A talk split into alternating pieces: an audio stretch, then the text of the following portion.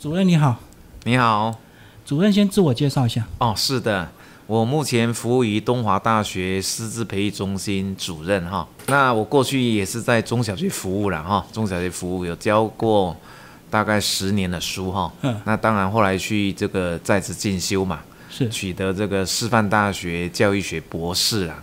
然后回到我们花莲教育大学。是，那在民国九十七年，花莲教育大学和东华大学合并，啊，成为一个新的大学嘛。所以这二十年来，我一直都在东华大学，啊，教育行政管理学系服务，负责啊教育行政啊学校校长领导等等的一些议题。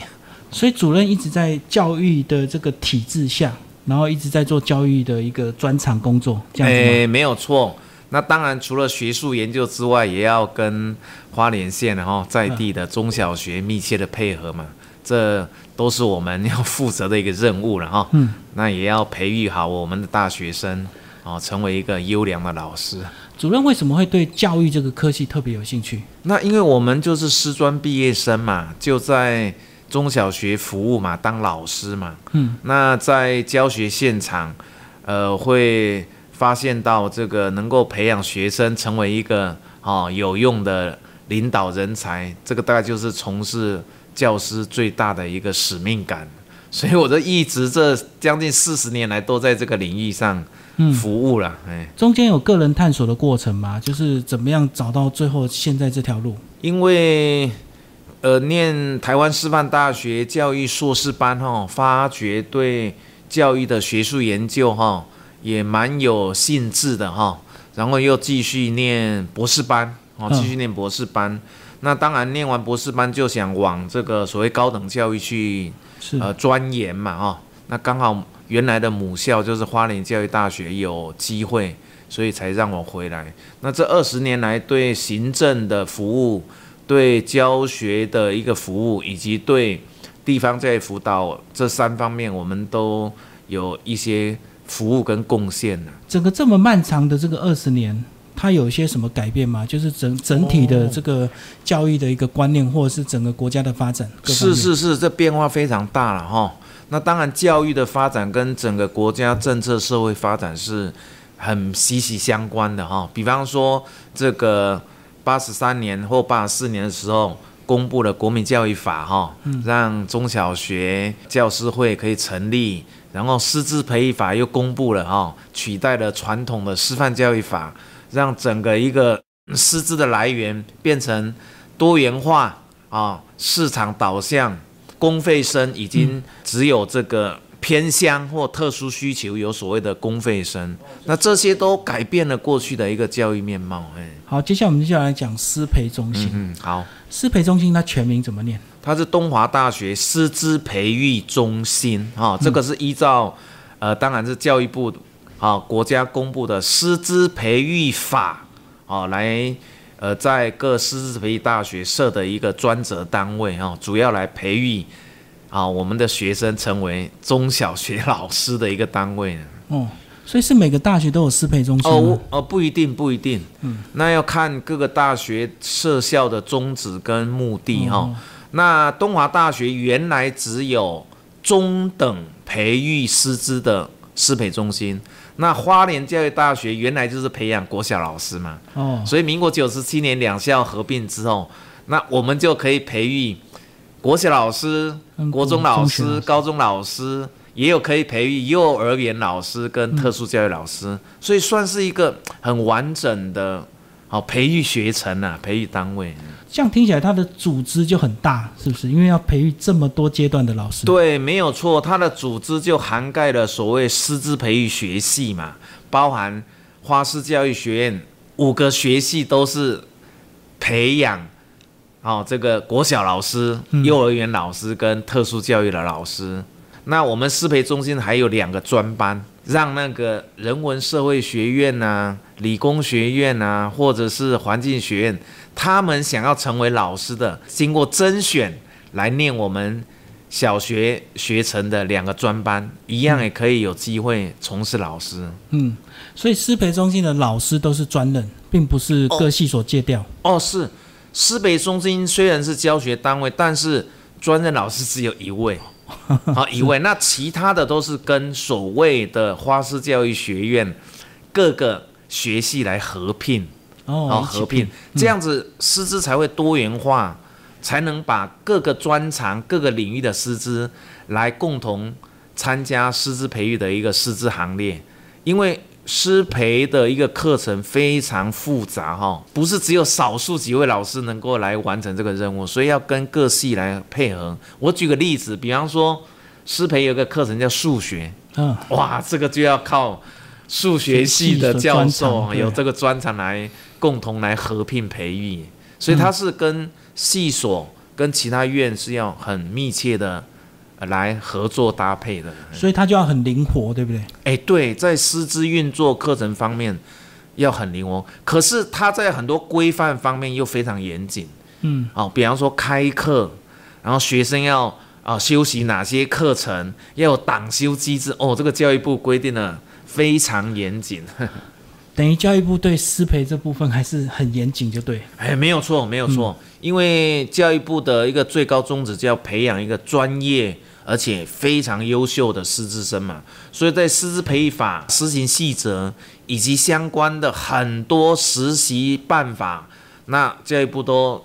用最严谨、最专业的来规范哦，全国所有的师资培育的一个机构。嗯，那到底怎么样才能成为一个师培生？哦。是这样子哈，这个我觉得也要跟我们呃广播电台所有听众来说明哈。那当然，如果要念东华大学，首先要成为东华大学的学生呐。那东华大学学生又分大学部的学生跟研究所的学生嘛哈。这里面又可以区分说，是不是进到我们花师教育学院师资培育学系？那呃，各位听众。师资培育学系当然就是培养老师吧。对。那培养老师就是我们花师教育学院有五个学系进来之后，哦，当然他的名额就是当然的师资生哦，师资生。那研究所这一块怎么办？那如果你是外校考上东华大学研究所，那就是考我们师资培育中心有设两个专班，就是小学的专班，还有一个专班是中等。五十八位哦，五十八位的中等学程的专班，那当然了，那个系就是你念那个系所要符合中等国民中学的相关科目。比方说，举个例子，比方说你是念东华大学历史系的大学生或者是研究生，那你来念考上我们中等学程专班的话，你才可以具备国中的历史科。登记的老师，嗯，所以他有科目方面的配置。那如果是其他学院，可以跨学院修吗？当然可以来念我们这个小教专班跟这个中等学程专班，因为小教专班小学是包班制的，所以只要大学毕业或大学各学系都可以来考，只有中等是需要注意那个学系跟国中的科目的搭配。嗯，好，目前情况是这样。嗯。所以报名参加的热络吗？哦，报名很热络。嗯，像我举个例子，比方说我们小教专班有八十位嘛，两班嘛，哈，八十位。报名人数以全东华来讲，哈，全东华八个学院，目前是七个学院，哈，报名人数大概有一百四十位来，好甄选这个八十位，所以这个这个竞争也算蛮。蛮激烈的，那中等学生只有五十八位，嗯，大概也有九十几位来报名，嗯，虽然目前少子化，然后各县市的这个教师甄选，啊，这个竞争非常激烈，可是很多年轻学者想当老师的那个意愿跟热情，呃，然后是值得鼓励的。嗯，那师培中心它有什么特殊的课程吗？哦，是这样子，我们师培中心是特别强调就是。呃，要培养一个优质专业，啊，然后要有多元的视野，还最重要是，因为我们在东部嘛，哈，所以希望培养他有一个呃弱势关怀的这种胸襟，是。啊，弱势关怀，人文素养，而且呃，这个网际网络时代来临嘛，也希望他成为一个终身学习者，所以我们的课程设计是依照教育部公布的啊师资培育。啊，这个课程基准来设师资哈职前教育课程，这里面有教育基础类、嗯，教育方法类、教育实践类以及教育实习四大块。那这四大块哦，都有所谓党修机制啊。哦，党修机制就是说，我举个例子，你要先修国语，才能够修国语教材教法，有顺序就还有顺序，因为课程一定是有那种连贯性。连贯性跟逻辑发展嘛，哈，嗯这个是我们要遵照教育部的规范。那而且修小学的这个呃师资培育的话，要修四十八学分，哎，算蛮多的。是，哎，那修中等的话就是二十八教育学分了，哎，嗯那特教幼教也相当多，所以有些科目教育部大部分都有规定，就对。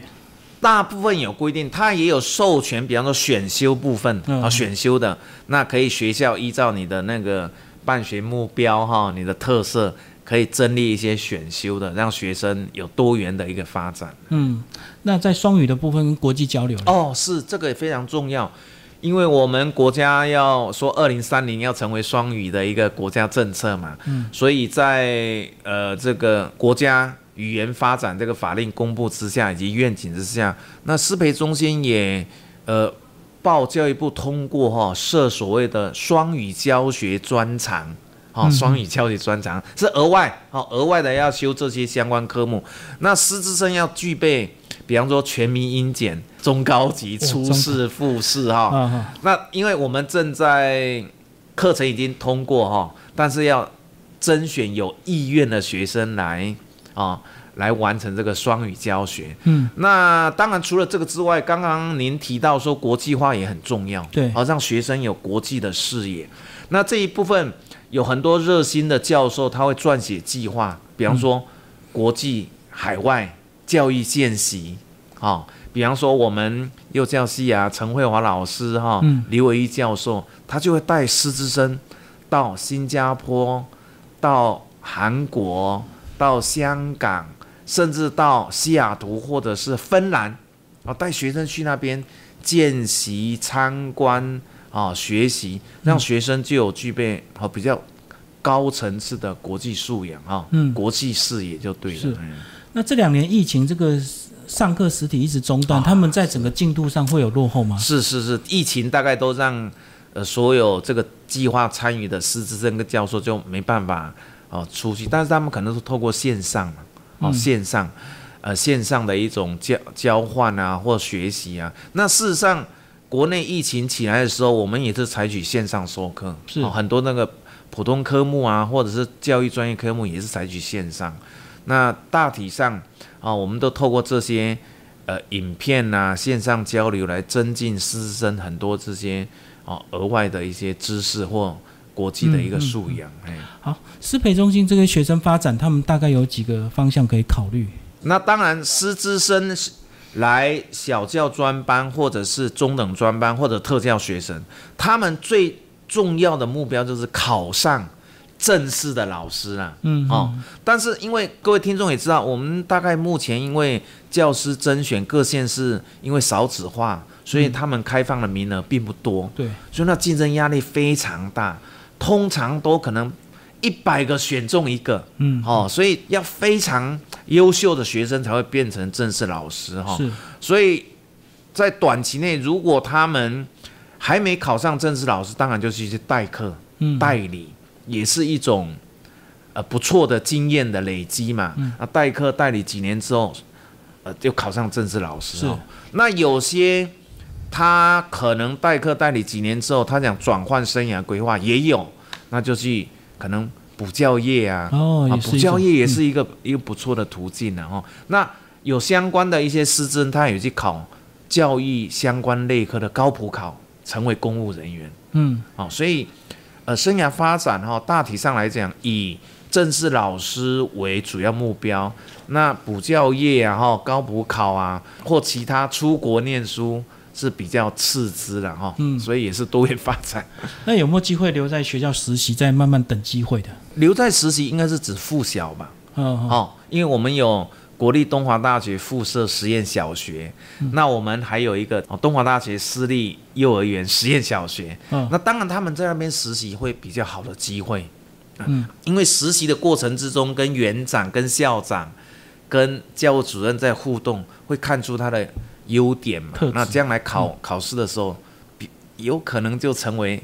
我们附小或者幼儿园的一个正式老师，这个、嗯这个是呃不错的。哎，好，主任刚刚一直有提到所谓的少子化是全国要面对的问题，那师培中心有做什么应应吗？就是既然学生少了，老师就少了。哦，那当然，这个少子化是冲击各个层面的哈、各个层面不仅是师培中心，那各学系也是面临这个问题。嗯。那我们第一个就是采精，哦，走精精职化的路线。那过去因为，比方我举个例子，比方说师资培育学系哈，我们五个系，那其中有三个学系是培养小小学老师，嗯，哦，那因为整个人口少子化，那教育部也鼓励采取走精职化，那我们就从四十位减为三十位，嗯，哦，三十位成为正式的师资生，哦，让原来比较没有兴趣的，我们就就是你不要走这条路哈、嗯。那第二个就是，那有些哈、有些学系在报考这个国家教师检定的时候，通过率可能比较不尽理想，是，那我们就要透过其他管道，比方说真能班、加强班哈、来让这些提些高，提高它的通过率的啊。那再来第三个就是，我们也设比较多其他所谓的第二专长，比方说辅导加注自然，或者加注双语教学，或者加注主语哦我们原住民的是，主语，或者甚至闽南语哦，这些让他有第二专长。那第二专长更能获得哦现场端，就是中小学他们县市政府在办甄选的时候，诶，